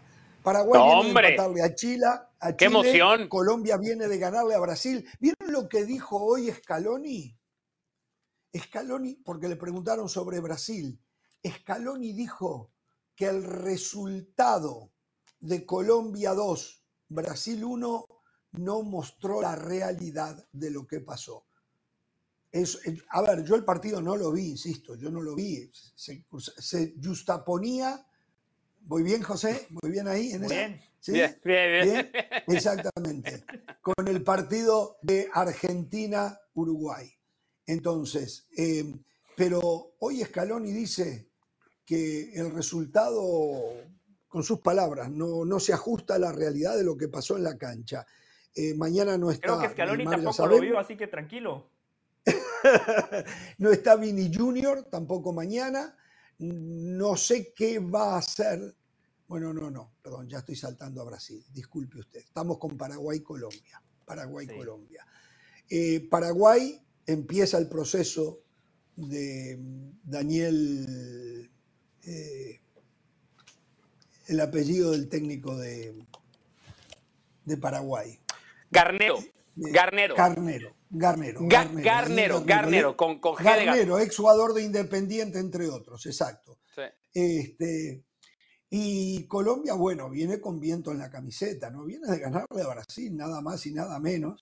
Así que eh, el, partido, el partido es sumamente atractivo, seguramente mucho mejor que Ucrania-Italia, seguramente, mucho mejor. Primero que todo, Ni no lo viste, con pero ni lo viste, ni lo viste, ni lo viste en Ucrania-Italia. ¿Por, por, por qué vas a tirar? ¿Por qué vas a tirar por tirar? Porque, o sea, Bueno, eso es, eso es lo único que está. Mira, si yo fuera la Federación Mexicana de Fútbol, te pediría pruebas. Te pediría pruebas de que el Ucrania contra Italia no fue un buen partido de fútbol. Eh, yo no coincido con Scaloni. Para mí Colombia lo ganó de manera eh, merecida. Lo que pasa es que los brasileños son buenos y sí, generan oportunidades de gol. Pero si vamos a hablar de generación de llegadas de peligro, Colombia generó más que Brasil. Eh, Luis Díaz, que termina siendo la figura en el primer tiempo, se perdió un gol increíble. Para mí Colombia lo termina. Pero Camilo bien. Vargas me dicen que fue figura también, José. Le digo lo No. que me dicen, no lo vi. Sabe que Camilo Vargas nada más le sacó un disparo de media distancia a Rafinha, después un- una muy buena de Rafinha, la pelota se estrella en el poste. No recuerdo grandes intervenciones de Camilo Vargas. Sí la recuerdo de, contra Uruguay, por ejemplo, donde el guardameta de Colombia fue figura. Brasil no generó las chances que Uruguay le generó a Colombia. Eh, Colombia se aprovechó de la selección de Brasil, como lo hizo Venezuela, como lo hizo Uruguay, pero voy a hablar de Colombia. Eh, Colombia tenía que resolver dos problemas, problemas en las dos áreas. Contra Brasil, para mí, hubo una mejora, porque defendió mejor, reitero, Brasil no le generó tantas como piensa Lionel Scaloni, y ofensivamente siguió generando, pero tuvo contundencia, porque en el segundo tiempo apareció Luis Fernando Díaz con esos dos goles que los gritamos todos por el contexto del secuestro de su padre, que había sido liberado, fue la verdad un gol que el mundo gritó. Colombia, como bien dice Jorge, llega con confianza. Colombia nunca le había ganado a Brasil en eliminatorias y Paraguay, cambio de entrenador, no hay mucho recambio de futbolistas. Colombia mañana, más allá de que juega como visitante, tiene que aprovechar para sacar una victoria. Sí, a ver, yo, yo, yo lo que, a ver, viendo, viendo la, el partido de este Brasil-Colombia, yo sí estoy de acuerdo en que Brasil tuvo momentos de superioridad, pero no de peligro. Esa fue la gran diferencia. Eh, porque Brasil a veces te enreda así, te enreda porque tiene la pelota, porque circula la pelota, pero no generó demasiado peligro. Y Camilo Vargas creo que al final del día termina, ahí tenía la estadística, la he visto porque uno ve el juego y te imaginas una estadística, pero terminó con dos atajadas Camilo Vargas el partido. Claro. Dos atajadas nada más. Y una de ellas fue literalmente una pelota a los brazos, pero que la estadística te la cuenta como una tajada. Pero ahí sí yo encuentro mucho mérito de Colombia. A lo mejor, que es hoy de lo que se habla mucho, una incapacidad brasileña para desequilibrar, porque si algo le sobran a esta selección brasileña, son futbolistas con desequilibrio. Claro, se le han ido cayendo algunos por lesión a lo largo Exacto, hay que ver quién juega el mañana, ¿no? Ese es el tema, ese es el tema, ¿no? Y ha pasado por ausencias, bajas de juego también. Le pasó con Gabriel Jesús, que se perdió los primeros partidos de la eliminatoria después de la lesión. Le, le, va a pasar a Vinicius ahora. Ya le había pasado a Vinicius en el principio de los dos primeros partidos de la eliminatoria mundialista. Pero sí tuvo mucho mérito Colombia en eso. Colombia hizo un gran partido, gran partido. Y creo que la gran nota es, pues, ¿dónde diablos ha estado este James? Es un James maduro futbolísticamente que no sé si, que no sé si coincide con una madurez personal, individual también. Entonces, si este es un segundo, tercero, cuarto aire en la su camiseta carrera, de Colombia y tiene una mejoría ostensible. Pero, siempre. pero si lo ves en la cancha y lo ves en este partido, no es un futbolista acelerado, no es un futbolista desbocado, es un futbolista No, maduro. Si le combinas esa virtud de James con lo que tiene alrededor, ahora sí, jugadores con mucho más físico, Colombia se vuelve un equipo peligroso. Bueno, hablemos del clásico, de Brasil-Argentina. Argentina aparentemente eh, tendría eh, dos cambios y sería Di María por Nico González, Lautaro Martínez por Julián Álvarez. El resto sería todo el mismo. Él dijo, no va a cambiar mucho. Si lo que ha hecho hasta ahora le ha dado resultado no por un partido, tiene que cambiar. Que no es un castigo por malos rendimientos, en este caso sería Nico González y a Julián Álvarez, sino por una cuestión táctica estratégica, dijo él. Eh, pero más o menos es hombre por hombre. Va a seguir afiliado al 4-3-3. Este, eh, y bueno, habrá que ver si lo que le hizo Uruguay lo copia en algo Brasil. Yo en Argentina me quedé pensando en algo. Argentina apuesta todo a Messi. No tiene fútbol por afuera. Eh, tal vez con Di María consiga un poco más de fútbol por afuera, pero todo lo quiere hacer por el medio. Y si el rival se te para bien en el medio, te complica, te va dejando eh, ojo, te va dejando rengo. Eh, los laterales de Argentina, Tagliafico, es una eh, triste expresión de un lateral campeón del mundo, tengo que decirlo. Molina un poquito mejor, pero responsable en el primer gol de Uruguay, Sí. que tampoco es una cosa. de lo- Entonces, los volantes que tiene McAllister no tiene desborde por afuera. Eh, eh, Enzo Fernández no tiene desborde por afuera. El único que puede desbordar es Messi, que normalmente se vuelca por derecha y no desborda, se vuelca hacia el medio. Entonces, eh, cuando uno lee el, el libreto de Argentina, tiene pocas variantes. ¿Coinciden ustedes en eso? Sí, yo coincido, tiene pocas variantes, pero veo peor a Brasil. Mañana yo veo Ah, no, ganando sí. a Argentina de visitante. Yo mañana veo a Argentina siendo la primera selección en ganar un partido eliminatorio contra Brasil en Brasil. Esta fecha FIFA a mí me ha dejado una clara lección, la importancia del entrenador. Bielsa con Uruguay está haciendo ver muy mal a Diego Alonso. Reinaldo Rueda, cinco partidos y le cambió la dinámica a Honduras y así puedo, puedo seguir trazando varios paralelos. Brasil no tiene un entrenador. Fernando Diniz estaba preocupado por ganar la Copa Libertadores, estaba analizando videos de Boca y no de los rivales de Brasil y eso se ha notado en la cancha. Jorge dice que Argentina no tiene muchas variantes, es cierto, pero yo también tengo que poner en la balanza el gran planteamiento de Bielsa. Fernando Diniz no está a la altura de Bielsa. Además, Fernando Diniz, jugando en Brasil, en un partido eliminatorio contra Argentina, va a querer tener la pelota, va a querer atacar. Y ese estilo de juego a Argentina le viene muy bien. Argentina se siente muy cómodo cuando tiene espacios para explotar porque este Messi está jugando como lanzador y puede potenciar justamente la velocidad de Di María. Así ganaron la final de Copa América en Brasil. Messi de lanzador, Di María el espacio Gol de Di María. Yo espero un partido Si bastante Messi similar. anda, si Messi no es anulado, José, es casi un hecho de que Argentina Mire, gana. Jorge, Eso estamos para de dejar a Mau, para dejar a Mau. Fíjense, es el posible 11 de Brasil. Allison, Sí. en defensa, Emerson, Marquinhos, Gabriel Magallanes y Augusto. Salvo Marquinhos, no hay jerarquía en esa línea de cuatro. Emerson es No. malísimo marcando. En la mitad de la cancha, Bruno Guimaraes y André. No hay ningún Casemiro, no hay ningún Dunga. Arriba, Rafinha, Eh. jugador normalito en el Barcelona. Rodrigo, normalito en el Real Madrid, todavía no ha dado el salto que debería de dar. Gabriel eh, Martinelli, juega en el Arsenal. Pecho frío, cómo dejaron escapar la ventaja cuando las papas quemaron. Martinelli se borró en la pasada temporada y aparentemente Gabriel Jesús regresaría al 11 titular. Eh, dicen que ya está bien, habrá que ver si puede jugar los 90 minutos. Hendrik debutó contra Colombia, dice que está muy motivado por enfrentar a Argentina, por enfrentar a Messi. Yo repaso estos nombres, Mauricio, Jorge, yo veo a Argentina ganando en Brasil. Yo no estoy seguro. Es un Eh, clásico, no, es no- un clásico, no- es difícil pronosticar Sí, eso. no, no, no estoy seguro. Yo, a ver, claramente lo que se le indigesta a Argentina, y fue el plan de, el plan de Bielsa, fue proponerle un partido donde Argentina tenga que llevar la iniciativa, porque Argentina no necesariamente se siente tan cómodo jugando con la pelota dormida en el tercio de ataque. Eso no le gusta a Argentina. A Argentina le gustan más los espacios y los lanzamientos. Eh, por eso Julián Álvarez se ve muy bien, porque tiene, uno, muchísima velocidad, pero dos, es muy bueno para moverse al espacio y técnica para jugar de uno o dos toques.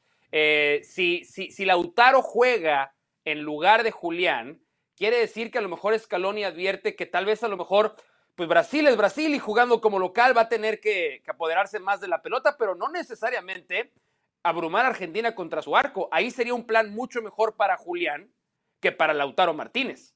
Lautaro Martínez para mí me parecía un futbolista para jugar de inicio contra Uruguay y no fue así.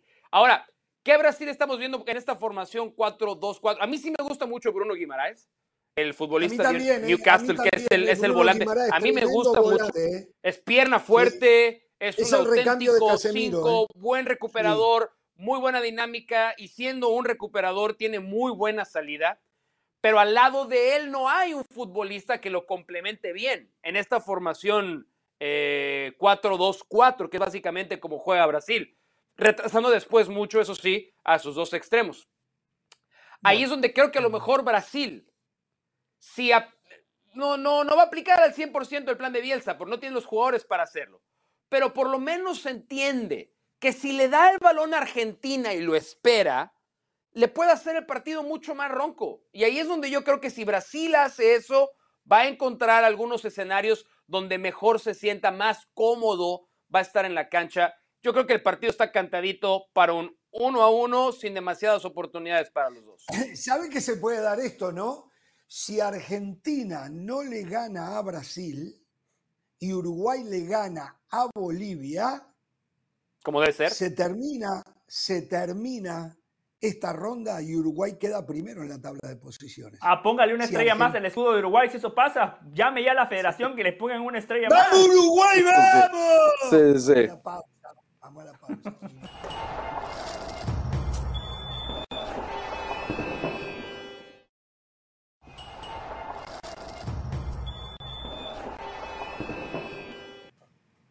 Mañana vamos a tener más tiempo para la eliminatoria sudamericana. Lindo partido va a ser Uruguay-Chile. Perdón, Ecuador-Chile. Chile con un técnico interino, eh, Córdoba, Nicolás Córdoba. Ecuador viene bien a muy bien, está sufriendo los tres puntos, pero igual está en zona eh, directa de clasificación al Mundial y está haciendo un muy buen Mundial. Tiene cinco puntos, al igual que Chile. La diferencia es eh, mejor diferencia de gol.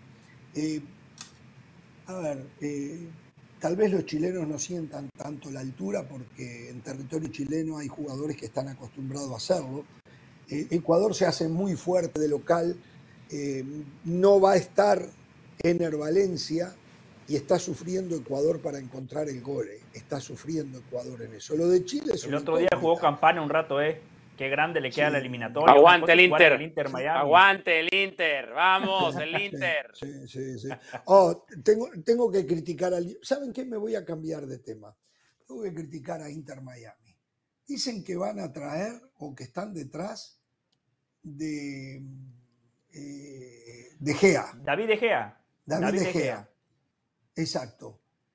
No sé si es verdad, pero si es verdad sería lamentable. No por De Gea, que es un gran portero, hoy está en calidad de libre, porque si algo tiene el Inter Miami es un porterazo en Calendar. Candler. Es un sí. porterazo. Portero de selección. No sé si titular, pero portero convocable a la selección y ya ha sido convocado. Yo estoy, a ver, el Inter Miami se quiere convertir en un Barcelona o un Real Madrid de este sector del mundo, me parece, comprar cuanta figura pueda. Siempre encontrará que yo voy a estar en, en contra de eso. No estoy de acuerdo. Hay que darle oportunidad a los muchachos locales, a los muchachos de este país, aunque quieran, traigan siete jugadores extranjeros, que tampoco me gusta mucho, pero dejen algo para los de acá. Si hay algo que tienen, es portero. Si hay algo, tienen que ponerle mejores zagueros centrales, pero el traer figuras. Pero, pero, traer, pero no- sabes que no es por eso. Yo no estoy de acuerdo. Jorge, no pero, de pero no es una decisión deportiva. No, es ya una sé. decisión porque tienen que justificar el dinero que van a cobrar por los abonos de temporada. Y hay que traer nombres, hay que traer figuras que la gente conozca, ubique y que si van a pagar boletos de 400 dólares por cada juego, pues que la gente va a preferir ver, con todo respeto a Calender, que a mí también me parece un arquerazo, lo hizo muy bien. Pero para vender un boleto, vende boletos de Gea, que Calender no te va a vender, esa es la única O realidad. sea, Sí, pero, pero para vender boletos ya tienen a Messi, a Suárez, a Busquets. Ahora hay Por que eso, compensar el sí, equipo. sí, porque al sí, final sí, de estoy de cuentas, para que este proyecto Bueno, sea no es- exitoso, no es un mal el Inter arquero de Miami Gea necesita tampoco. ganar. Bueno, no, sí. para nada. Sí, y Perdón, Jorge, José. Mauricio, antes de irnos, ahora que mencionaron Calendar, guardameta de la selección de Estados Unidos, hoy vamos a conocer a los primeros dos eh, clasificados a Copa América y a los primeros dos clasificados a las semifinales de la CONCACAF Liga de Naciones, aunque ya los conocemos, ¿no? Estados Unidos le ganó 3 a 0 a Trinidad, hoy se juega el partido de vuelta, hay un lindo debate en, la, eh, en el entorno del fútbol estadounidense, los tres gatos que hablan de la selección de Estados Unidos, ¿quién debería de ser el 9, no? Si Balogón o Ricardo Pepi, que el otro día ingresó y termina marcando ese primer gol al minuto 82. Eh, pronóstico, Estados Unidos seguramente va a ganar y abrocha su participación en Liga de Naciones, semifinales y en Copa América. Y en el otro partido, Panamá recibe a Costa Rica. Panamá le dio un baile a Costa Rica, le ganó en el Ricardo Saprissa 3 a 0. Lo llevaron a la casa del monstruo morado para que se hiciera sentir el apoyo de la gente. En el Saprissa, en el Nacional, en el Azteca, en el patio de mi casa. Hoy Panamá es más que Costa Rica. No le busquen mérito a Christensen y a esta federación que han hecho las cosas muy bien. No tengo mucho más para agre- agregar, es, es- es clarísimo. La ida dejó Mauricio claro Keylor se lesionó otra vez, Mauricio. Keylor se lesionó otra vez. Sí. no, no te lo creo. No. Sí. ¿Por qué no? Fíjate, fíjate, ¿eh? Fíjate, me has dado la idea. Inter Miami debería ir por Keylor Navas. Ah, No por De. Gea. Oh, sí, oh, sí, oh, sí. Así, No, así Keylor De ya no tiene el pretexto de Es más tener De que. El, el el vuelo transatlántico, no, y tal. Nos encontramos mañana, ¿eh? recuerden, no tengan temor de ser felices. Buenas tardes.